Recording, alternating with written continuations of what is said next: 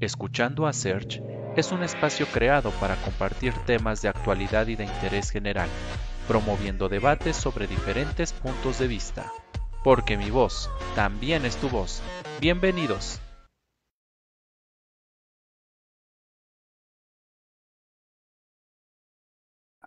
Perdón, perdón, no tenía activado el micrófono. ¿Qué tal amigos? Muy buenas noches. Sean bienvenidos a este nuevo capítulo de Escuchando a Search.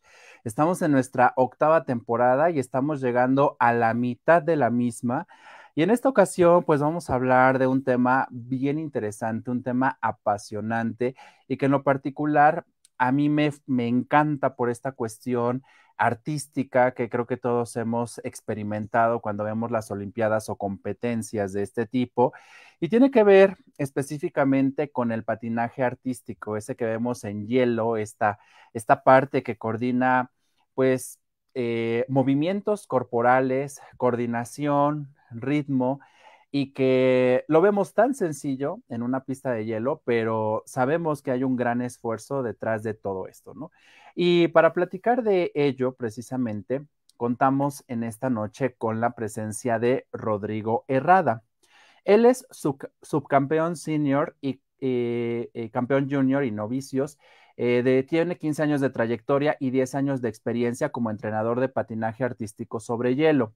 Ha sido coach en la pista de hielo La Noria aquí en Puebla del año 2015 a 2018, eh, como Lear to Skate a Inter One eh, en la pista de hielo de Ice Dome de la Ciudad de México en 2018-2019 con Learn to Skate a Norris y la pista de hielo Ice World de Santa Fe en, de 2018 a 2021 como Learn to Skate a Avanzados 1.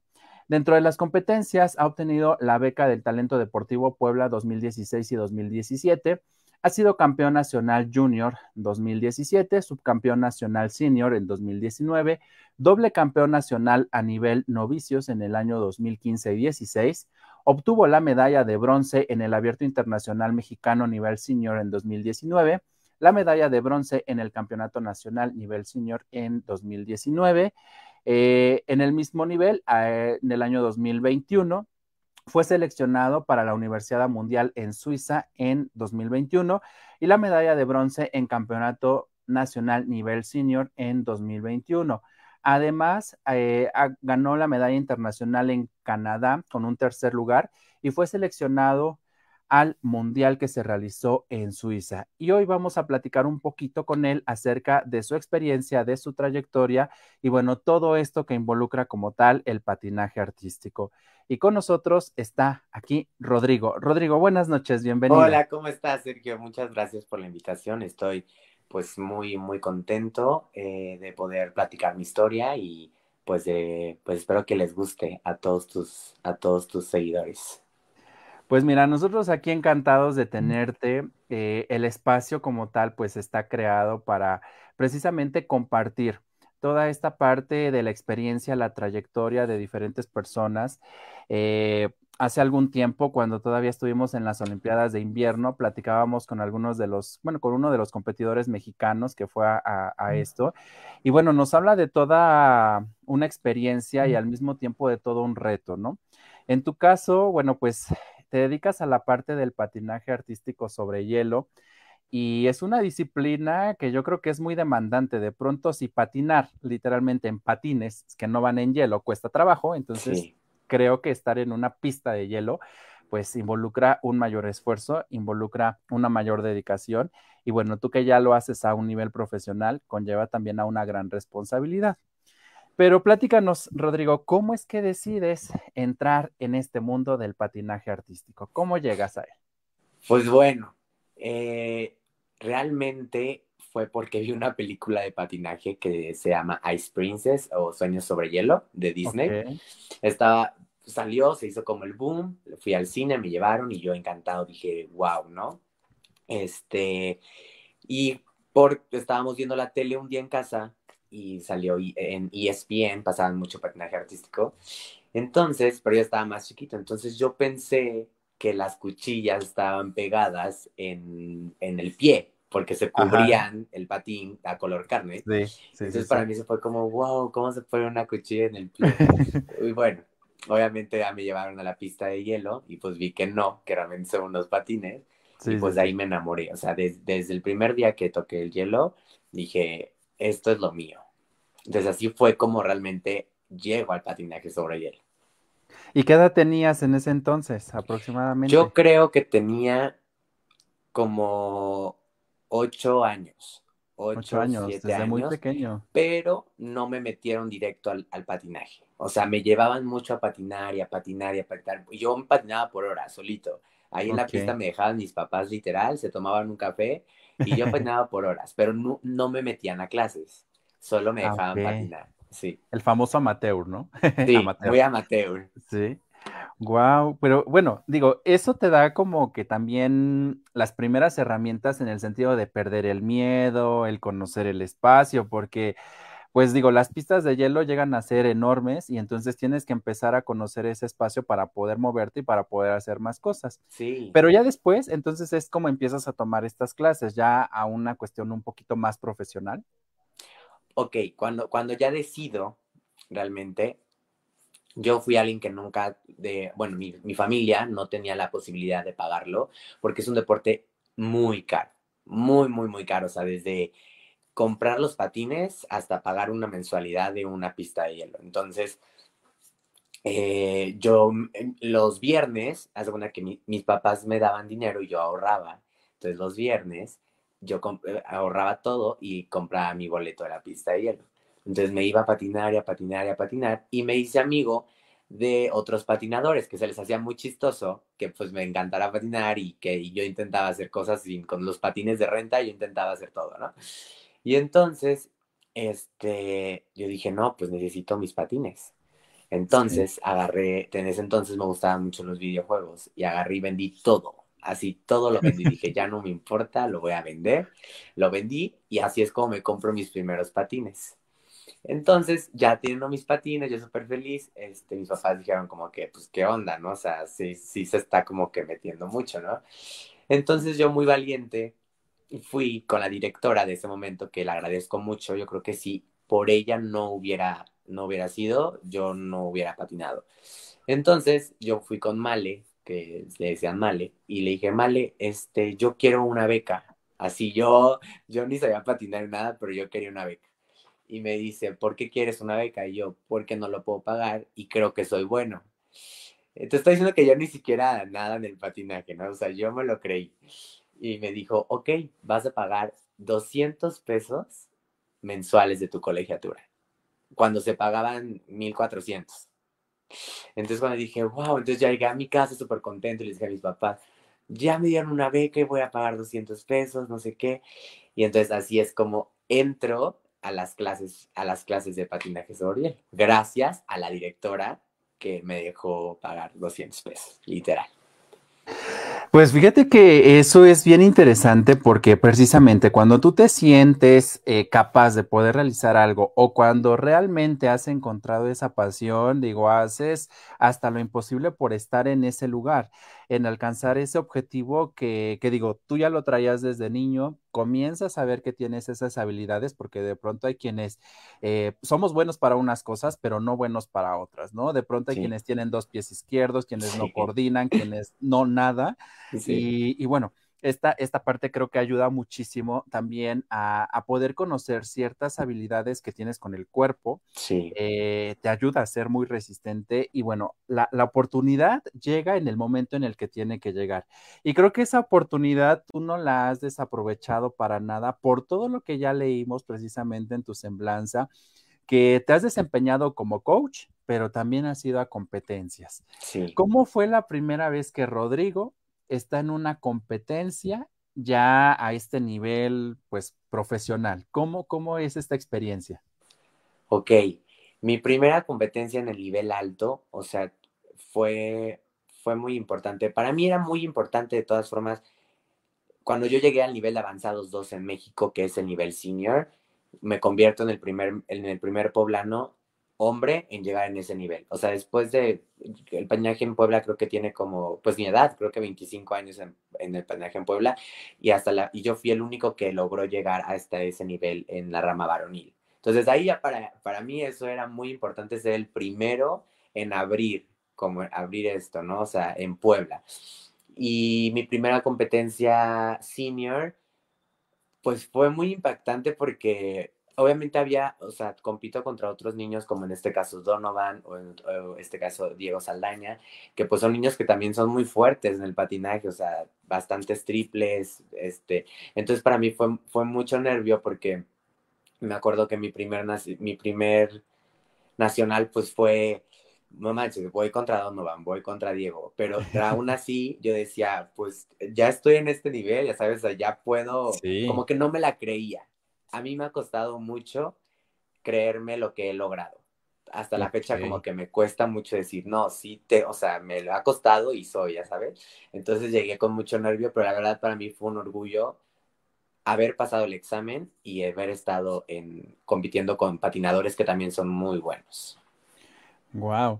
No, y es que a, final de cuentas, el poder llegar a ese nivel de, de competencia eh, pues obviamente involucra esfuerzo, esfuerzo físico, ¿no? Principalmente, pero también involucra un aspecto económico. Eh, los tenis, los tenis, los patines como tal, pues no son nada baratos y aparte para competencias, digo, nosotros vemos un, un vestuario, pero este vestuario que de pronto llegamos a ver pues también es caro, no es un vestuario nada barato, porque pues tiene que ser estético, al mismo tiempo tiene que ser vistoso, tiene que permitirles a ustedes hacer todo, lo que hacen, saltos y demás. Entonces, eh, pues digo, qué bueno que se dé esa oportunidad y digo, pues has estado con los grandes, hablando ya de, de Donovan, pues entonces eh, estamos ahí como con, unos detallitos, ¿no? De, eh, pues me estoy codeando con, con, poderes fuertes y qué bueno, ¿no? Que tú tomaste esa decisión y dijiste, estoy aquí, es mi momento y vamos. Sí. Y bueno, Rodrigo, eh, cuéntanos un poquito, ¿cómo es que ganas tu primera medalla? Ok, mi primera medalla. Mi primera medalla no fue en un nivel alto, fue en un nivel México, este, porque México tiene sus niveles. Entonces, fue muy emocionante porque era mi primera competencia y yo, yo, yo antes de ser entrenador, obviamente, trabajé en muchas cosas. Trabajé siendo mesero, trabajé en una purificadora, entonces todo lo que yo ganaba lo invertía para poder competir.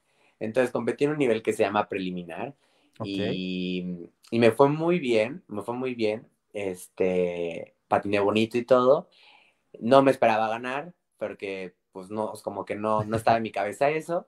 Y bueno, gano y pues fue, fue, muy emocionante porque pues estaba mi familia, estaban mis amigos y apenas estaba yo en el caminito. Entonces fue, fue bonito, fue bonito. Por ahí, por ahí debe de estar. Por ahí debe en todas las medallas, por ahí debe estar la primera. No, y es que creo que el, hecho de que hemos tenido a varios, a varios atletas por acá, digo, no exactamente de patinaje, tú eres el primero, este, pero hemos tenido a otras chicas principalmente que han estado en deportes, ¿no? Eh, con ellas rompíamos el paradigma, ¿no? De los deportes exclusivos para hombres y también han estado en universidades, han estado en competencias nacionales y nos hablan, es que yo he trabajado tres años, he ido a competencias, no he ganado y hasta apenas en esta cuarta estoy ganando esta medalla y de aquí pues yo quiero hacer más y más y más. Creo que ese es el primer escalón para ustedes como deportistas que los impulsa precisamente para decir quiero más, quiero más, quiero más. Y, en este rubro como tal, Rodrigo, eh, pues dentro de la formación que tú, que tú tienes ya como, como experto en esta, en esta disciplina, eh, ¿A qué retos te has enfrentado precisamente ya estando en ella? Porque, pues sí, ya nos hablas, la limitante económica, creo que eso en todas las áreas está. Y aparte creo que mm, aquí en Puebla y, en general en México, pues hemos escuchado de estas, eh, de estos recursos también limitados para deportistas que, que fomentar como tal lo que ustedes hacen, ¿no? Que a final de cuentas, pues también nos van a representar, también tienen este, este valor y que de pronto se acorten los recursos, pues nos deja, nos deja ahí en esta, en esta duda, ¿no? De pronto de querer hacer o no querer hacer. Tú, Rodrigo, ¿a qué retos te has enfrentado precisamente? ¿A qué edad qué, perdón? ¿A qué retos te has enfrentado ya estando en el medio? Sí. Mm, yo creo que el principal reto, bueno, como tú lo dijiste, fue lo, fue lo económico pero siempre la vida me puso con... Es chistoso, o sea, cuando realmente algo es para ti, por más que las circunstancias no sean, siempre se abre el camino. Entonces, eh, el primer reto para mí fue irme a mi casa a los 17 años para vivir en Ciudad de México, porque ya Puebla ya no me podía ofrecer, sus, entrenadores ya no me podían ofrecer a mí lo que yo necesitaba para poder progresar. Okay. Entonces, yo tomo la decisión de irme a Ciudad de México a los 17 años y ahí es donde conozco a, bueno, me dan, me dan trabajo como entrenador porque ya, ya estaba dando clases aquí en Puebla, pero mi currículum no era tan extenso porque todavía no llegaba ni al nivel junior ni al nivel senior. Ok. Eh, me dan trabajo en la pista um, Ice Dome de, que estaba en la WIC y ahí conozco a una de mis primeras entrenadoras y, y, ella me ayudó mucho. Con ella yo llegué al nivel más alto. Ok. Con ella llegué al, nivel más alto, pero eso fue el primero, ¿no? Como separarte de la familia para poder ir a buscar tu sueño, ¿no? O lo que realmente quieres hacer. Y la segunda, pues era lo económico, ¿no? Porque obviamente yo trabajaba para poder pagar mi renta, pero también para poder pagar la pista y poder pagar mis vestuarios y poder pagar competencias y todo esto. Este, también lo que a mí más me ha costado es que siempre he sufrido de la espalda, entonces como que ese siempre ha sido mi tema, ¿no? Pero obviamente antes era o pago el fisioterapeuta o pago la competencia o ya sabes. Sí, sí, sí. Es que dices, no, no, o sea, ¿qué hago? O sea, ¿qué más puedo hacer? O sea, ya no puedo hacer nada más. Entonces, obviamente, de mis limitantes ha sido eso, o sea, también el, el, la, espalda y todo esto. Este, digo, ya ahorita, obviamente, tengo patrocinadores que me, que me, me hacen fisioterapia y todo este rollo, pero en su momento sí fue eso, o sea, el, irme de mi casa, el dinero y el qué hacer, o pago esto, o pago el otro, o entonces, en la vida de adulto, ¿no? Porque al final era mi vida de adulto, pero, pero fue todo, se fue, siempre se va acomodando. Wow. Sí, y es que digamos que cuando algo está para ti, cuando algo se va dando, aparecen una y mil cosas que de pronto no tienes planeadas y entonces ahí la toma de decisiones el, bueno, ya estoy aquí y, a ver qué hago para que salga, ¿no? Sí. Pero, pero tiene que darse. hablabas hace un momento precisamente de esta cuestión familiar. ¿Qué, eh, ¿Cómo ha reaccionado precisamente tu familia, incluso hasta tus amigos cercanos, eh, ese círculo social del que, nosotros tenemos, eh, cuando tú precisamente te dedicas a esta parte del patinaje, porque, bueno, te repito, hemos tenido algunos, algunos atletas aquí y dicen, pues es que yo lo empecé haciendo por hobby, ya después me di cuenta que era muy, muy bueno en esto, y ya entonces me lo tomé como una disciplina. Hay quienes nos dicen, es como complementario, yo tengo mi vida godín y aparte tengo mi vida deportiva. En tu caso, por ejemplo, ¿qué te comentaban tus, tus papás? Digo, porque aparte estabas muy, muy pequeño para, para, pues, para esta decisión, pero, pero pues eso también te da muchas armas. Entonces, ¿cuál fue la reacción? Pues fíjate que al principio no era algo que les gustara, porque como, pues como es, pues en México, pues no, es común, ¿no? No es común, está el cliché, este, es para niñas, ya sabes. Cuando yo siempre le, yo siempre, siempre que me preguntan esto en, alguna entrevista o alguna persona eh, en la calle o lo que sea, siempre les digo, no sé por qué la gente piensa que es un deporte, claro que se ve lindo, ¿no? Pero es un, es un deporte muy doloroso, muy, muy, muy doloroso. O sea, las caídas, los golpes, eh, las lesiones, el esfuerzo que lleva, no manches, yo siento que es demasiado rudo. O sea, si es un deporte, si lo ves así, si es rudo con el cuerpo, o sea, si te lastimas. Pero al principio sí era como que no estaban de acuerdo, este, ya sabes, pero poco a poco fueron viendo como mi desempeño y se fueron involucrando más como en el patinaje de decir, ah, ok, puede llegar a esto, o puede ser esto, o puede llegar a estas competencias. Entonces como que ahí ya fueron soltando un poquito más esa parte de, pues, de sus, de, lo, de sus pensamientos, ¿no? Entonces, pues así fue como lo tomaron. Al principio no lo tomaron bien, pero después ya fue como poco a poco lo fueron aceptando.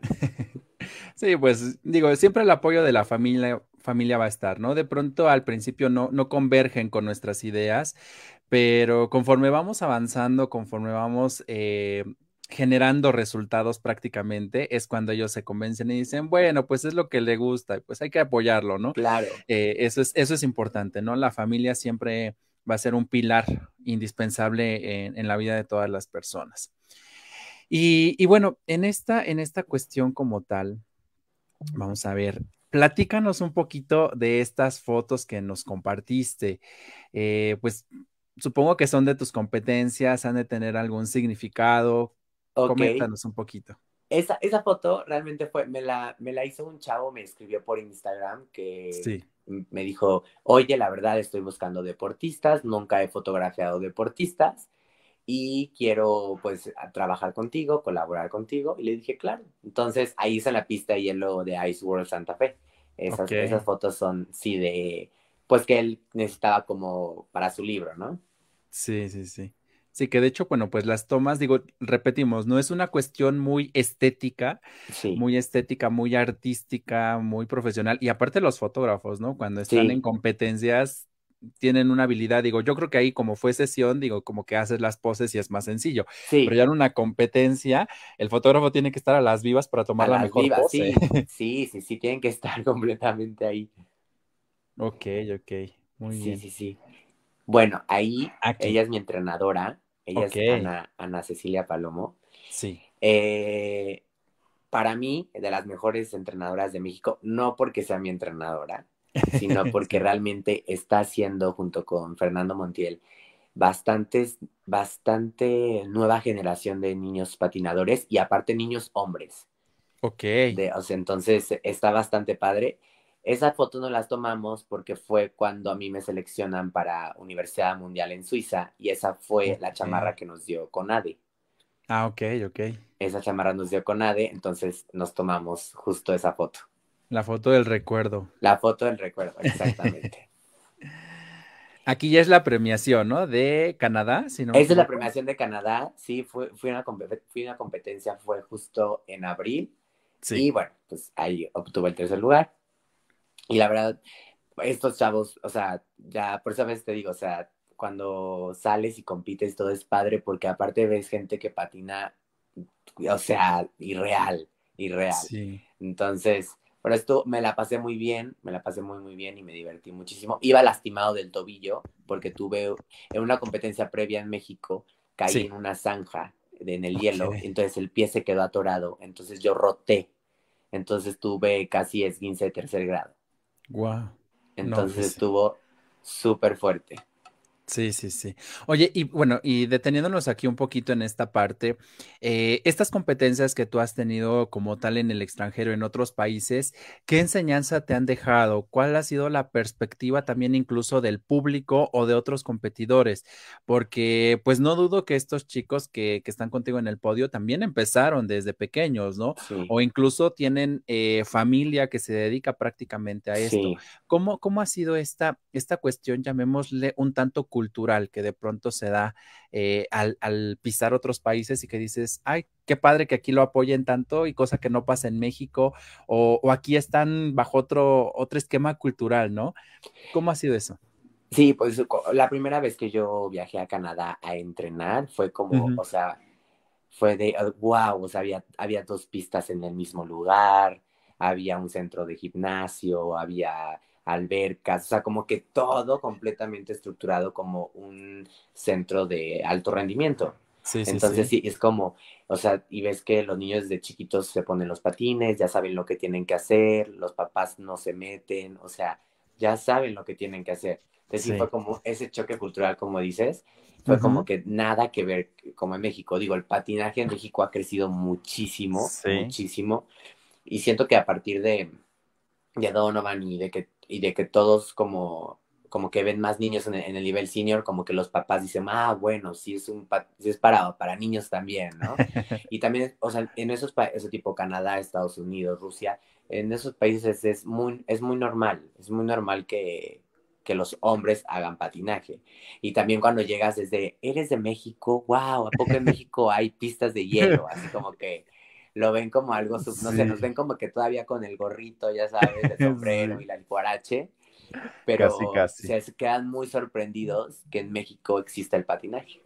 Sí, no, y lo que yo siempre he dicho, ¿no? La parte de, eh, pues el poder precisamente demostrar que en México hay talento y que el talento puede competir en las ligas mayores claro. y que puede generar resultados de primeros, segundos, terceros lugares, ¿no? Sí. Eso creo que demuestra que hay capacidades, que hay personas con garra, que hay personas con empuje, pero pues también hace falta apoyo, ¿no? De pronto el que tú consigas eh, el dinero para tu boleto de avión, el que consigas el dinero para tus vestuarios, pues también es un gasto, ¿no? Que si bien lo haces por pasión, no vas solamente representándote a ti o a tu familia, sino que vas representando a un estado, vas representando a un país. Entonces, pues bueno, estas, estas cuestiones culturales son de las que debemos aprender. Ahí también estás con tu entrenadora, ¿correcto? Aquí estoy con mi entrenadora, ya después de que se bajaron los otros niños, bueno, nos subimos al podio sí. y ahí, ahí estamos. Esa foto fue del, bueno, del nacional pasado. Sí. Sí, ahí quedé en tercer lugar y fue en la pista de Interlomas, en Ciudad de México. Ah, ok, ok, ok. Aquí también son fotos. sí, ahí también es foto de... Del fotógrafo, valga la fotógrafo, el mismo chavo que me hizo como el, como todo el super padre. La verdad es que estuvo muy padre, muy, muy buen fotógrafo. Igual. También.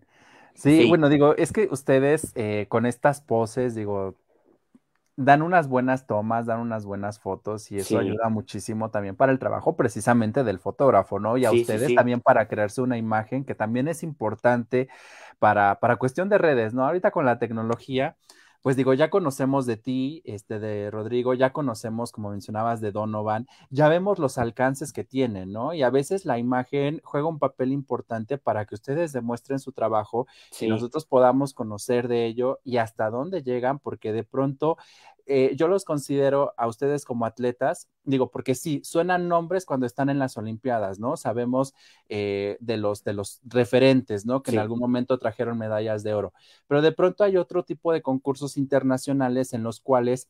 Eh, pues van muchos representantes de México, pero los nombres como tal no los conocemos, son como esta especie de, nuestros héroes anónimos que van a dar la cara, pero que no sabemos ni quiénes son ni de dónde, ¿no? Entonces, eh, digo, esta parte pues también es, es, muy importante y qué bueno, ¿no? Que se haya sumado esta persona a poder trabajar contigo en el sentido de crearte una imagen, de crearte pues fotografías sobre lo que tú haces y la entrega. Sí, como dices, justo en, justo en pandemia, yo dije, bueno, voy a subir un video a TikTok cuando se volvió como. Y de repente empecé a crecer, a crecer, a crecer, a crecer, así, pero de la nada, así, pum. Ahorita tengo creo que 75 mil seguidores en TikTok y sí. me ha tocado gente, te lo juro, aquí en Puebla, de que eres, hola, eres el que, el que me salió en TikTok, no sé qué, y me enseñan, y yo de que, ah, sí, y ya, de que, ay, hola, no sé qué. O sea, sí, sí es muy bonito cuando, cuando empiezas a crecer y la gente te empieza a ver y todo, y te empiezan a saludar. Incluso en las competencias, salir y que los niños chiquitos te vean y, y, te abracen y te pidan como tu autógrafo, te digan una foto, lo que sea, pues es como inspirador, ¿no? O sea, como que dices, bueno, todo, también al final quiero ser a alguien que, que a un niño pequeño lo pueda yo, o sea, que, me puedan, para, o sea, ayudarlo, ¿no? O sea, que digan, wow, yo quiero ser igual a él, ¿no? Porque en su momento yo tenía mis referentes, ¿no? De yo quiero ser como ellos. Entonces es, es, muy, muy padre. Sí, el, el, hecho de dejar una huella en una persona o que una persona te conozca, por lo menos que te vio en alguna red social y que diga, es que tú eres el que fue a la competencia, es que tú eres el que patina, es que tú eres el que baila, es que tú eres el que canta. Creo que esa parte de que ya te conozcan y aparte de decir que te digan, es que algún día o cuando yo sea grande quiero ser, como, tú. Creo que definitivamente te devuelve la vida y dices, no me importa seguir lesionándome, no me importa seguir desgastándome, yo sé que lo estoy haciendo y que hay alguien que viene detrás de mí con esas mismas ganas, con ese mismo empuje y con esa misma hambre de triunfo, de hacer eh, las cosas con pasión, ¿no? Eh, Rodrigo, como tal en, esta, en este contexto, eh, hablabas ahorita también de la pandemia. Eh, digo, en pandemia muchos lugares cerrados, yo creo que igual a lo mejor algunas competencias limitadas. ¿Cuál fue el reto para ti como deportista? pues el no perder esta condición que ya llegaba, llevabas de entrenamiento durante, pues durante algunos años, ¿no? Claro. ¿Cómo fue este proceso? Pues bueno, durante pandemia que realmente fueron seis meses lo que, las, lo que la pista estuvo cerrada, la, mayoría de las pistas de hielo. Entonces hacíamos en casa lo que se llama off ice Entonces ahí era todo lo que hacíamos en el hielo, tanto saltos y posiciones de los, de los giros, de los molinetes, lo hacíamos en, el piso. Entonces realmente fue un trabajo súper duro y muy, muy pesado porque, bueno, en mi caso y en el caso de otros patinadores, la mayoría no descansamos en pandemia. O sea, era estar entrenando, entrenando en casa, haciendo fuerza, este, estiramientos, los saltos. Entonces, realmente casi la mayoría de los patinadores no descansamos, entonces así fue como sobrellevamos. Fue difícil después de, cuando abrieron la pista porque pierdes toda la estabilidad. O sea, volverte a poner en una cuchilla que es así. O sea, sí, sí es obviamente súper difícil volver a agarrar el, ritmo, entonces obviamente nos costó mucho a varios como volver a retomar en el hielo, como que era difícil, no encontraban estabilidad, te sentías incómodo, a pesar de que entrenaste muy duro, el no pisar, y aparte los patines se endurecen, si no los ocupas, se vuelven como, como a volver duros. Entonces a muchos les lastimaban los pies, les, el tendón se les inflamaba, entonces sí fue como difícil el regreso porque pues nosotros decíamos, no, pues estamos entrenando muy fuerte, pues cuando llegue todo va a ser normal y, pues no. Wow, mira, son las cosas que te digo, de pronto nosotros los vemos a ustedes muy padre en la pista, en la competencia, pero no vemos todo lo que hay detrás. Y precisamente hablando de este punto, eh, pues nosotros los vemos prácticamente casi flotar en el hielo, pero ustedes como, como este, artistas y como deportistas de alto rendimiento, pues ¿cuánto tiempo entrenan al día? Ok, pues bueno, en mi caso, voy a hablar de mí, este, yo hacía la primera sesión de 40 minutos, descansaba, o sea, 40 minutos en el hielo, descansaba, después tenía otra sesión, yo creo que de una hora con mi entrenadora, descansaba y volví a hacer otra sesión de 45 minutos. Y depende el día, o sea, a lo mejor ese día nos tocaba en la tarde ballet, o nos tocaba fuerza, o nos tocaba baile, o lo que fuera, o sea, cualquier otra actividad fuera del hielo. Entonces, por lo regular, pues eran como a lo mejor casi, casi tres horas de hielo, más mi otra actividad, y ya después de eso, obviamente, me volvía coach, entonces ya acababa mis actividades y ya, ya entraba en modo coach, pero realmente sí, o sea, pasaba, pues sí, casi tres horas en el hielo, más una hora de, lo que fuera. Y bueno, agregaba el gimnasio, que, que me costaba, pues soy alguien que le cuesta mucho la parte del gimnasio, pero a lo mejor me aventaba una hora en el gimnasio. Y así era todos los días, de lunes a viernes. Wow. No, pues eso está, está padrísimo en el sentido de, dirían por ahí, la práctica hacia el maestro.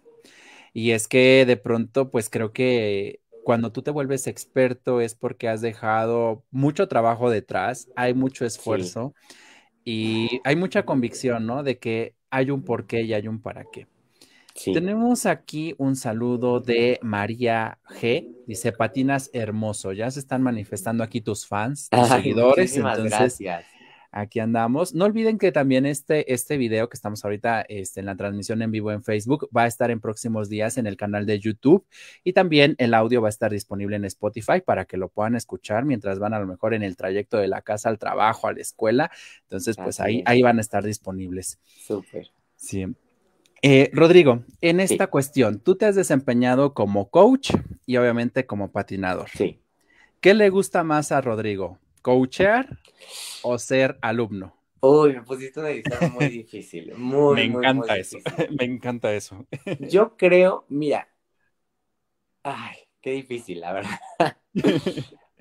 Cada, cada, cada tiene lo suyo porque, pues mira, al final, me, cuando uno de mis alumnos progresa o cuando uno de mis alumnos gana una medalla, como que me recuerda a mí, ya sabes, como decir, oh, no, o sea, todo el trabajo, porque al final, obviamente, el, patinador hace, ponle, eh, el 80%, ¿no? Y el otro 20% lo hace el entrenador, pero, porque, pero siento que realmente tú como entrenador, o sea, te entregas, eh, quieres ver a tu alumno crecer, o sea, cuando gana o cuando pierde también, o cuando no le sale algo, esa frustración, y yo pues lo entiendo, porque sigo siendo patinador, entonces como que juego mucho con eso, pero me encanta cuando estoy en el hielo, me encanta cuando estoy con mi entrenadora, me encanta, eh, me encanta esa, cuando llego a las competencias este, y que la gente me saluda y que, ay, Rodrigo, esto, Rodrigo, una foto, y todo el proceso de, de la competencia a mí me encanta. Entonces, yo creo que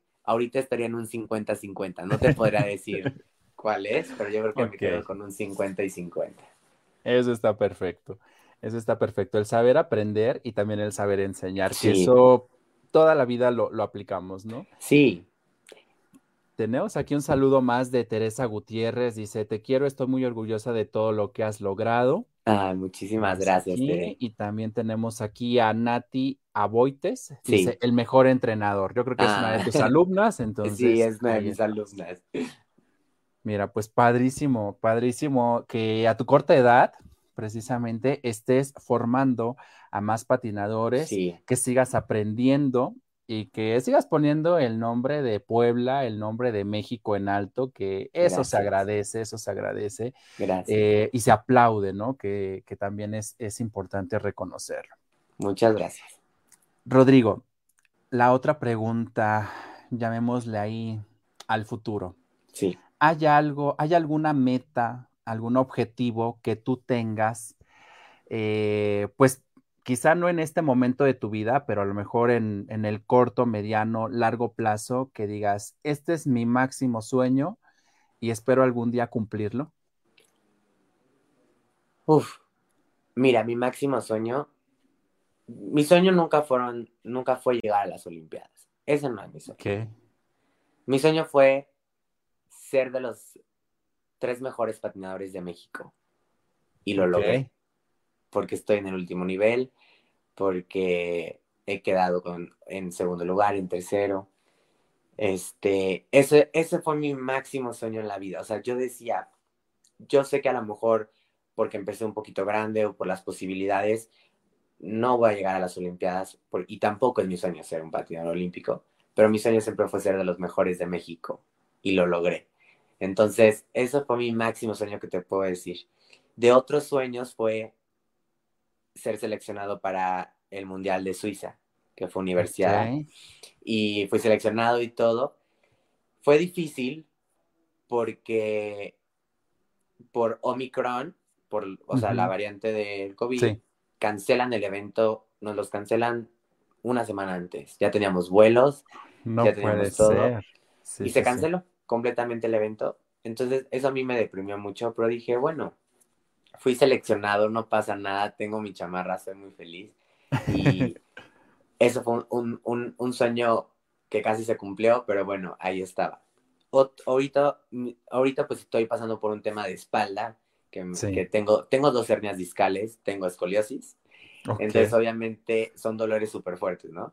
Pero yo ahorita metas, yo creo que mi meta ahorita es recuperarme, es decir, ya estoy bien, ya estoy bien de mi espalda y en, enero regreso a competir fuerte. Entonces, como que mi, mi, sueño ahorita es decir, chin, estoy lesionado, estoy lastimado y sí me, sí me entristece porque estoy en el hielo y quiero hacer más cosas y no puedo por la espalda.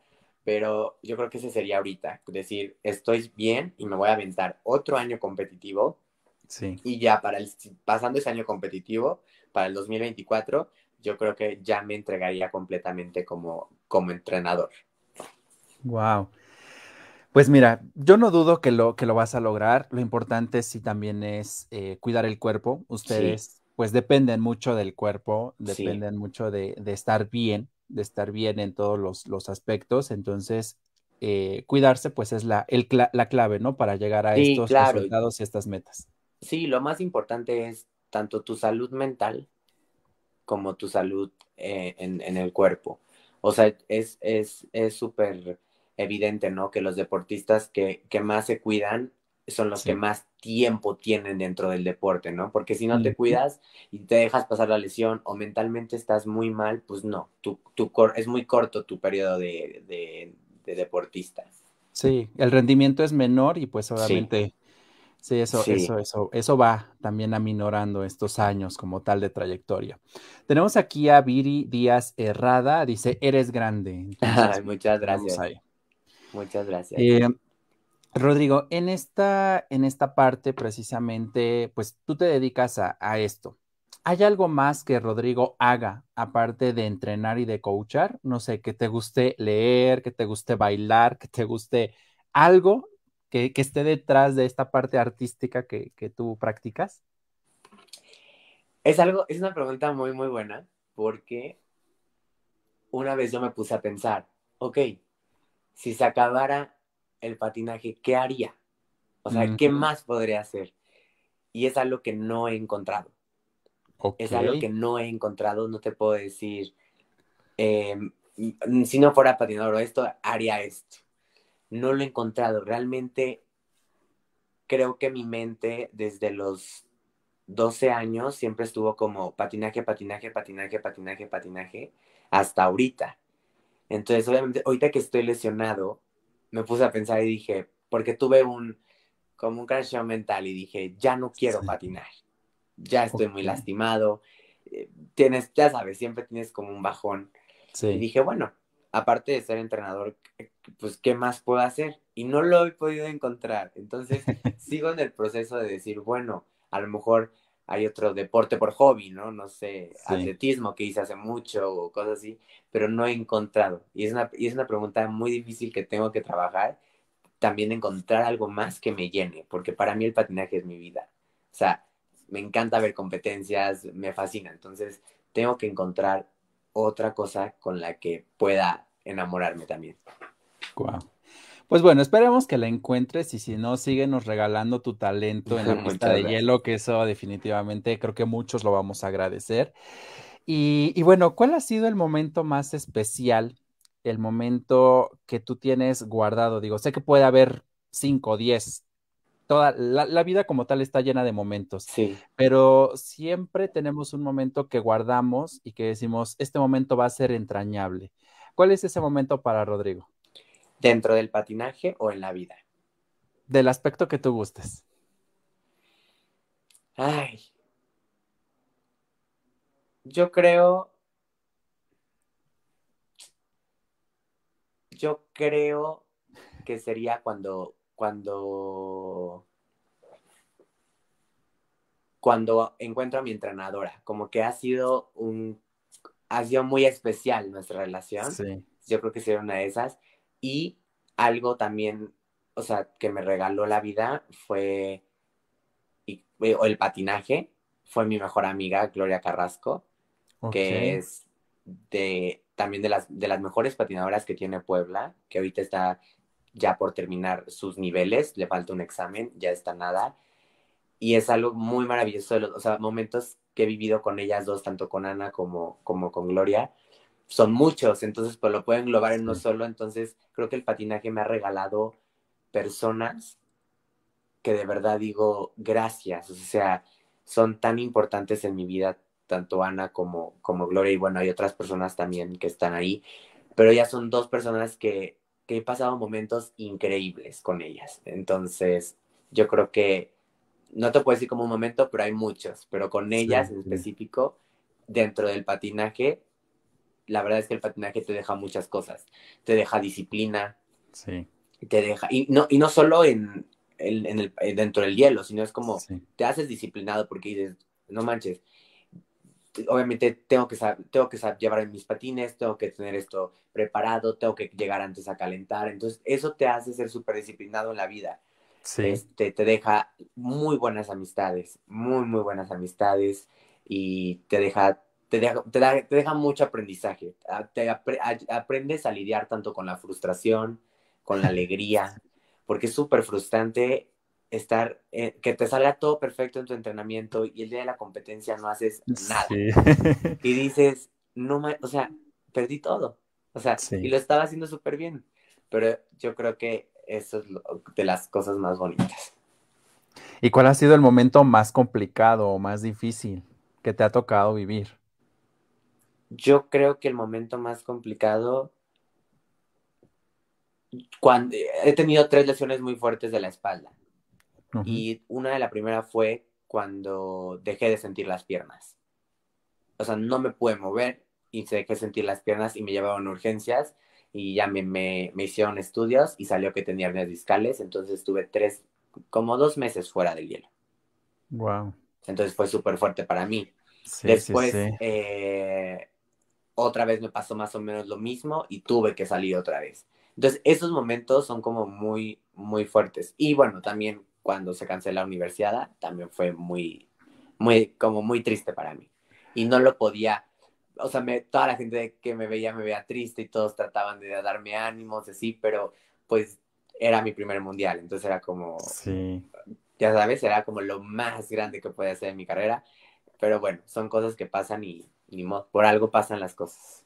Sí, sí, sí, pero ya llegarán nuevas oportunidades y creo que serán mejores, ¿no? A final de cuentas, eh, dirán por ahí cuando es tu momento, aunque te quites, y cuando no, aunque te pongas. Aunque te pongas. Entonces, así, así es la vida, ¿no? Claro.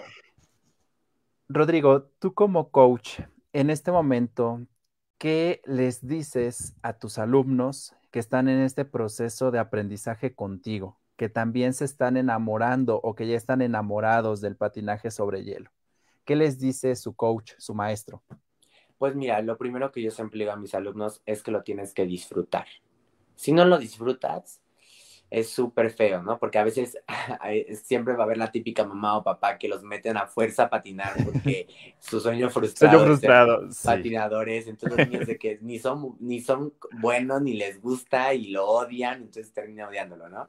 Entonces lo primero que les digo que lo disfruten, que, que es un proceso, que todo tiene un tiempo, obviamente, eh, siempre trato de decirles lo bueno que tiene cada uno, o sea, porque a veces se frustran, ¿no? O sea, no les sale un salto, pero es que está horrible y entonces, y les digo, a ver, calma, calma, nadie te está presionando, obviamente hay que arreglarlo, pero si tú no te lo crees y en tu mente no está, estás diciendo, no, no, no, pues eso no va a salir. Entonces siempre les digo algo bueno de ellos, ¿no? Para que siempre se sientan con esa confianza de, pues de seguir. Y, que, y pues les digo que es un camino, o sea, si realmente quieren llegar hasta el último nivel, que tienen que ser muy fuertes, muy fuertes mentalmente, porque si no eres fuerte mentalmente en este deporte, te acaba y te come.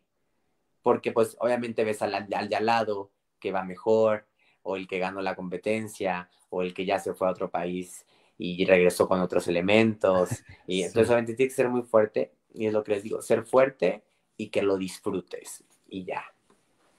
Y ahora, ¿qué les dices a tus compañeros o a estas personas que como tú se están preparando ya a un nivel profesional y que tienen esta formación, llamémosle como, pues no sé si sea lo correcto decirle aprendices, como ya deportistas, eh, como artistas?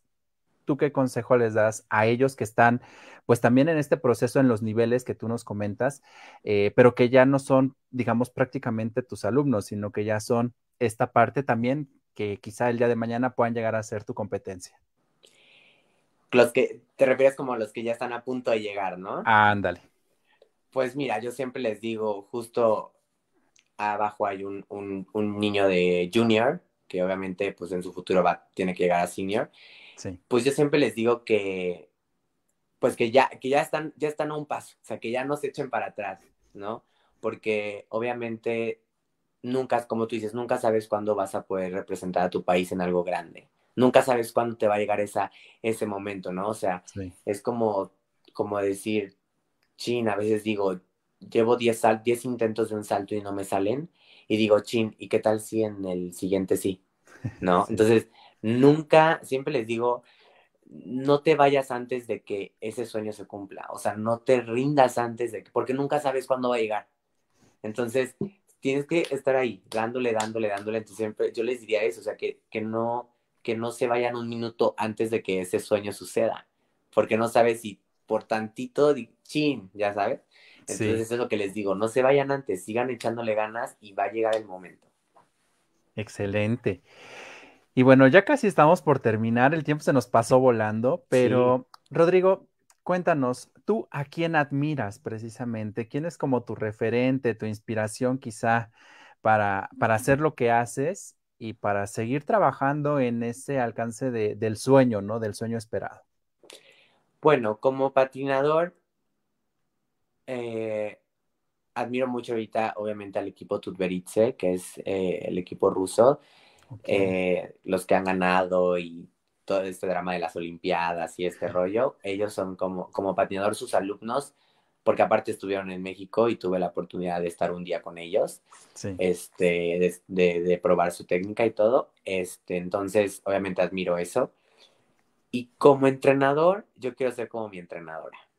O sea, ella me inspira mucho a ser un buen coach. O sea, le he aprendido de todo, o sea, desde cómo, cómo nos trata a ellos, ella a nosotros como patinadores y cómo nos sobrelleva.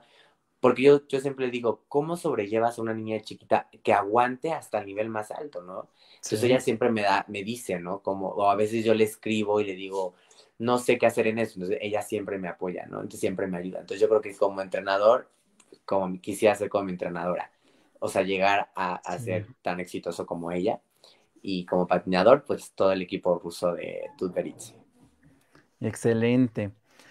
Mira, Rodrigo, pues el tiempo, te repito, se nos pasó volando. A veces decimos, vamos, a, vamos a platicar una hora, ¿no? Un poquito menos, una hora. Y, bueno, pues entre, entre cositas, eh, hoy pudimos conocer lo que hay detrás de, de Rodrigo, de Rodrigo la persona, de Rodrigo también el atleta, de Rodrigo la persona que también se lesiona, la persona que siente, la persona que inspira, la persona que se motiva. Eh, digo, cuando yo comencé a checar la parte de, tus redes, que precisamente ahorita te voy a pedir que nos las compartas en algún momento para que también pues, te puedan seguir y puedan ver algo de tu trabajo, eh, pues estás dejando una huella importante. Eh, a mí me encanta eh, tener aquí a invitados jóvenes, jóvenes que están en diferentes áreas, ¿no? No solamente la deportiva, sino también la científica, la cultural, porque de pronto hemos estigmatizado o nos han estigmatizado tanto como, como la juventud, ¿no? Que no entiende, que no hace, que no toma la iniciativa. Y, bueno, ustedes están generando ese referente para las generaciones que vienen atrás, que ya ni vienen tan atrás, ya están casi, casi a la par de nosotros con esta cuestión de la tecnología, con esta cuestión también de querer hacer, ¿no? El mundo ya es una cuestión un poquito más abierta en todos los sentidos y, bueno, yo estoy seguro que vienen muchísimos más proyectos, muchísimas más eh, metas por alcanzar. Y bueno, pues te repito, eres, eres muy joven, sin duda yo creo que vas a lograr eso que, que, tienes en mente, vas a dejar esa huella que tanto, que tanto anhelas y que ya estás dejando en esos, en esos pequeñitos, en tus alumnos y bueno, también los no tan niños. y, y, bueno, gracias, gracias nuevamente por esta parte de, de, poner en alto el nombre de nuestro país. Y ahora sí, regálanos tus redes sociales para que te vayamos a seguir. Bueno, quienes ya te seguimos, pues ya no, ¿verdad? Pero quienes, quienes te están conociendo en este momento, claro que sí. ¿cómo te pueden encontrar? Claro que sí. En Instagram estoy como Rodrigo-Errada con H y en TikTok aparezco igual, Rodrigo-Errada. Así que vayan a seguirlo, vayan a ver lo que hace Rodrigo, que de verdad es espectacular.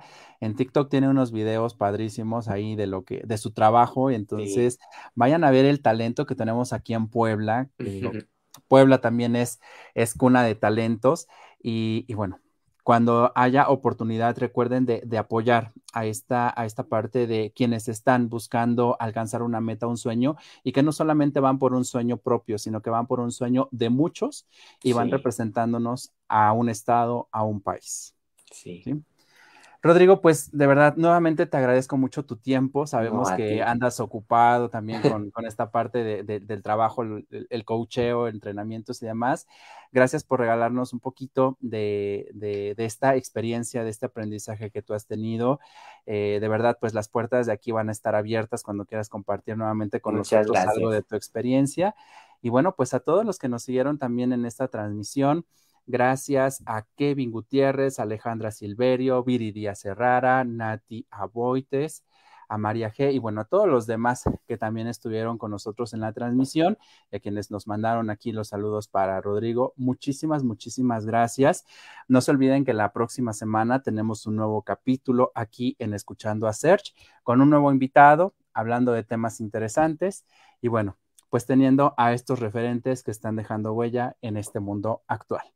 Rodrigo, te mando un fuerte abrazo y nuevamente mi entero agradecimiento. Gracias a ti, muchísimas gracias. Gracias a todos y acuérdense que aquí en Escuchando a Search, porque mi voz también es tu voz. Cuídense mucho, buenas noches.